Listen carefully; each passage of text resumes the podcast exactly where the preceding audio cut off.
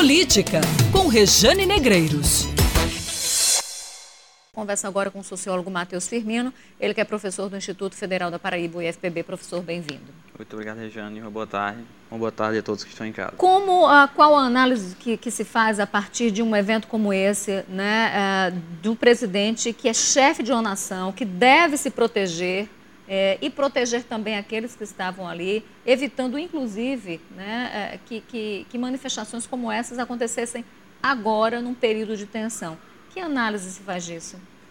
Olha, primeiro que ele tem uma complexidade nessa forma de agir que não é necessariamente atual, né, mas a própria campanha de eleição dele foi baseada nisso. A part... a...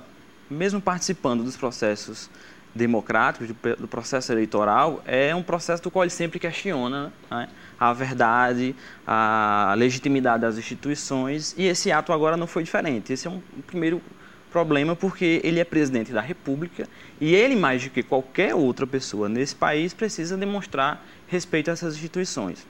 Inclusive então, mostrar que, por exemplo, o Ministério da Saúde recomendou não uh, que as pessoas não estejam em lugares em locais de grande, de grande aglomeração. Ou seja, quando o presidente participa de um evento como esse, por mais que queira, né, a, a, a coletividade tinha que vir em primeiro lugar para, é, inclusive, é, é, assinar embaixo das recomendações do próprio Ministério isso. da Saúde. Primeiro, ele infringe isso, né? Porque ele participou de umas atividades nos Estados Unidos, volta, né? membros da comitiva que estavam com ele no avião, 11 já são diagnosticados com coronavírus e ele está em quarentena. Né? Então ele rompe essas recomendações médicas. Mas os reflexos políticos disso são também são severos, né?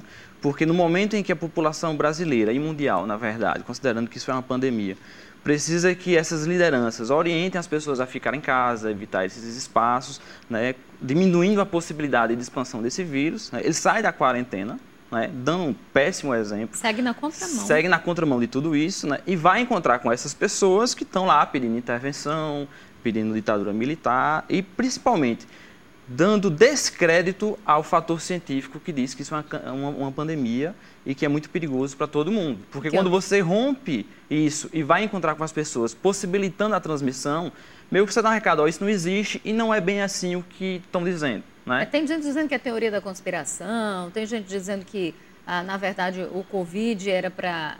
Mas imagine a cabeça, era para impedir as manifestações aqui no Brasil. É uma coisa que começou no Oriente. E aí vai, se espalha, vem para o Ocidente por meio da Europa. A Itália não se preparou e está tá passando por um caos tremendo com milhares de pessoas mortas. É.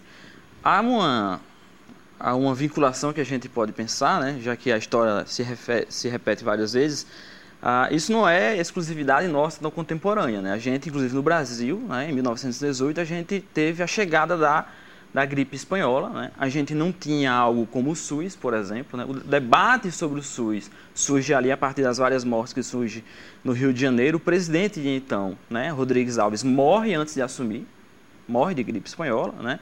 Delfim Moreira assume né, interinamente e depois Epitácio Pessoa. E é no governo de Epitácio Pessoa que o debate sobre a necessidade de um sistema único de saúde por conta da gripe espanhola, que era tão severa, surge ali nesse momento, né? E atos como esse, como o de Bolsonaro, desacredita a ciência, né? E infringe tudo que o SUS está né, tá recomendando, tudo que o Sistema Único de Saúde e o próprio Ministério da Saúde do governo dele está recomendando que as pessoas façam. Né? Você acha acertada? As... Porque o que a gente tem visto é que as secretarias municipais e governos estaduais têm se movimentado no sentido de é, estabelecer uma série de ações exatamente para prevenir contágio e para barrar então, aí o fortalecimento né, desse as vírus. As secretarias municipais, as secretarias estaduais, prefeitos e governadores estão tomando medidas importantes né, e significativas para conter né, a disseminação do vírus. Mas isso não é, assim, vamos dizer, o ideal. O ideal é que a gente tivesse um governo centralizado. A gente tem o Ministério da Saúde, tem um Sistema Único de Saúde, que é a solução, que é quem vai ajudar a população brasileira a conter o, a, o coronavírus e a Covid-19. É o SUS que vai ser a grande solução para isso. Né? Mas, ao mesmo tempo, a gente precisa de uma liderança. Né? A gente tem um governo eleito que precisa coordenar todos esses procedimentos né? Presidente da República, articulado com os governadores, articulado com os prefeitos. É preciso que haja uma orientação única. Ações isoladas são importantes porque pode salvar muita gente. Mas quando a ação é mais coordenada, é mais centralizada, se a gente pensar o que aconteceu na China, é né, a ação totalmente coordenada do governo central chinês. E aí você tem uma resposta né, a, a, extremamente a rápida, eficiente, e a queda na contaminação lá é significativa. Né?